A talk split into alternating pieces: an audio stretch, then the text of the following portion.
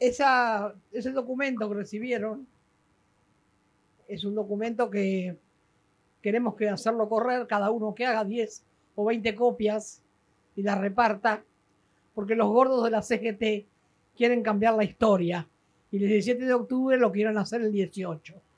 Y las madres lo vamos a hacer el 17, porque el 17 es el 17 y nadie lo va a cambiar. Y el que quiere ir con los gordos, que vaya con los gordos. El que quiere venir con las madres, que venga con las madres. La plaza es grande, 24 horas tiene el día y cada uno estará en el lugar que más le convenga.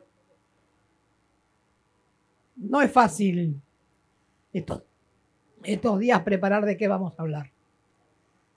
A mí me preocupa, me escucho, escucho la radio, las radios, uno o dos, no hay más, muy pocas.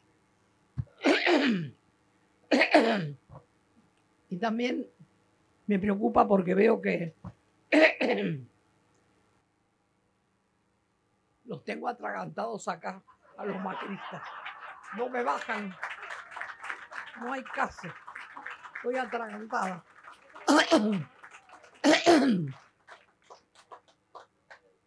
Yo les voy a hablar en este momento, no a ustedes, porque sé que ustedes saben, al señor presidente de la nación y voy a hablar al ministro de Economía.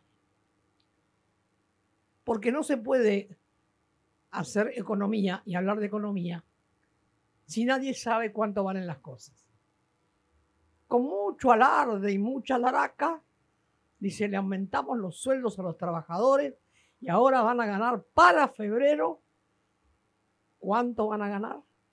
32 mil pesos.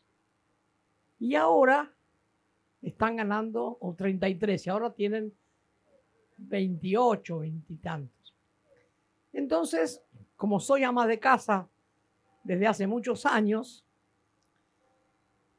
desde que tenía 18 años que me casé, averigüé todos los precios y por favor le pido al señor presidente que sé que nos escuchan, que las personas que no saben los precios, como usted que seguramente nunca compra nada, y, el, y tampoco sabe el ministro de Economía, les voy a decir cuánto vale cada cosa y cuánto ustedes con estas miserables, no sé quién tiene la idea de esto que te dan 5 mil pesos hoy, es como la limosna. Yo me siento que, que estoy pidiendo limosna. Trabajé toda una vida para que ahora un gobierno me dé 5 mil pesos para esta pobre desgraciada. Y yo no tengo callos en las manos, pero hay gente que tiene el lomo roto, callos en las manos y, enfermo. Y te tiran 5 mil pesos, que es, es una vergüenza eso. Entonces hice las cuentas. Para una familia con dos hijos, el pan vale 180 pesos el kilo. Para pobres, para ricos, 260. Un kilo de pan, que menos, un litro de leche, 80 pesos, unos pedacitos de pollo, 2.50, verdura, 200 pesos, gasto de garrafa y fósforos y alguna otra cosita, 200 pesos. En el mes eso, solo eso, son 23.600 pesos. 23.600 pesos. Todo esto para cuatro personas.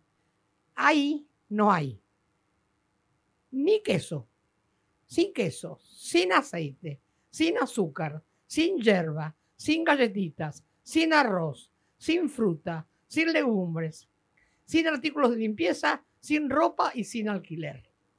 ¿Me quiere decir cómo va a vivir la gente? Señor presidente, usted tiene coraje de decir que nos aumentaron el sueldo. Nos siguen sacando.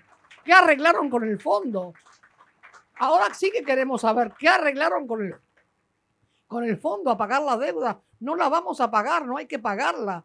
Usted la sigue pagando con el dolor y el, y el trabajo y el sudor y el hambre del pueblo.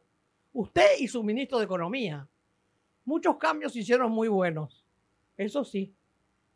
Pero no me hable más de las vacunas. Ya está, está bien, vacunó, cumplió con su deber. No me, no me tiren la cara las vacunas. Estoy contenta, estamos vacunados. Pero hay, un, hay algo que no, contra lo que no nos podemos vacunar. ¿Y sabe qué, señor presidente? con cuántos niños mueren de hambre y de enfermedades de la pobreza por mes en nuestro país. Nadie hizo un recuento. ¿Por qué no nos manda el ministro de Economía que averigüe cuántos niños mueren? ¿Usted sabe cuánto vale un par de zapatillas que tampoco las ponemos acá porque los chicos andan descalzos? Baratas, baratas, baratas, baratas que se rompen 5 mil. Unas que duran 8 mil. Tenés cuatro hijos, te gastás el sueldo. No hablemos de ropa interior, no hablemos de pantalones. Ustedes se dan cuenta la vergüenza, cómo nos tiran en la cara la mentira. ¿Qué, qué, podemos comprar? No se puede comprar. Acá está más claro, no puede estar la lista. No, hay, no pueden cocinar otra cosa, no les alcanza para otra cosa. ¿Qué vamos a hacer? Está bien, hay gente que ayuda, que hay, hay comedores. Basta, basta de criar tanto tipo que anda desesperado. Ayer me habló uno de Jujuy y estoy muy enojada. Debe conseguirme alguno que me dé que me dé bolsones, porque acá los votos se consiguen con bolsones. Toma mate con chocolate, dije yo. Mirá qué novedad. Y entonces a mí me duele horrible porque lo dice como naturalmente un político. Naturalmente, quiero bolsones para conseguir votos. Por favor, a todos los compañeros, como pedía en Moca, tenemos que ocuparnos y preocuparnos de llegar bien abajo, porque los compañeros, y eso era una cosa que también le pasaba a mi papá, Papá estaba explotado y no se daba cuenta. Mi hermano le decía, papá, vos sos como todos los radicales, explotado pero contento. Y realmente la explotación era, era horrible. Y él cuando vino Perón y dio todo lo que daba, no quería creer. Porque la fábrica cerraba un mes y no le pagaban el sueldo, hacía balance. Y no cobraban. Y era natural.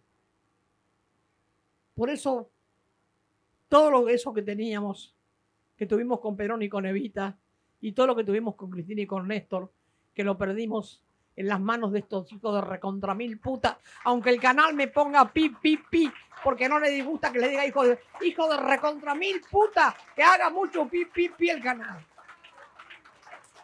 Mala palabra es hambre, mala palabra es enfermedad de la pobreza, mala palabra es quemar las, las, las vacunas, mala palabra es mirar con desprecio a los chicos pobres. Eso es mala palabra, no putearlo. Por eso me parece que tenemos que trabajar mucho para la marcha.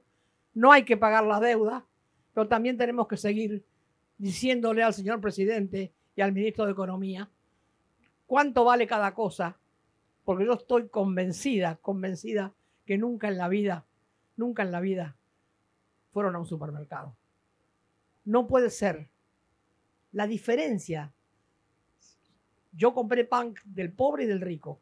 La diferencia del pan del pobre, que adentro tiene como una cosa gomosa, y el del rico está como recién hechito, calentito, crocante, como era el pan antes que comprábamos todos los días. No te cuento si te queda para el otro día, lo tenés que tirar. A los pobres no les queda pobre, ¿no?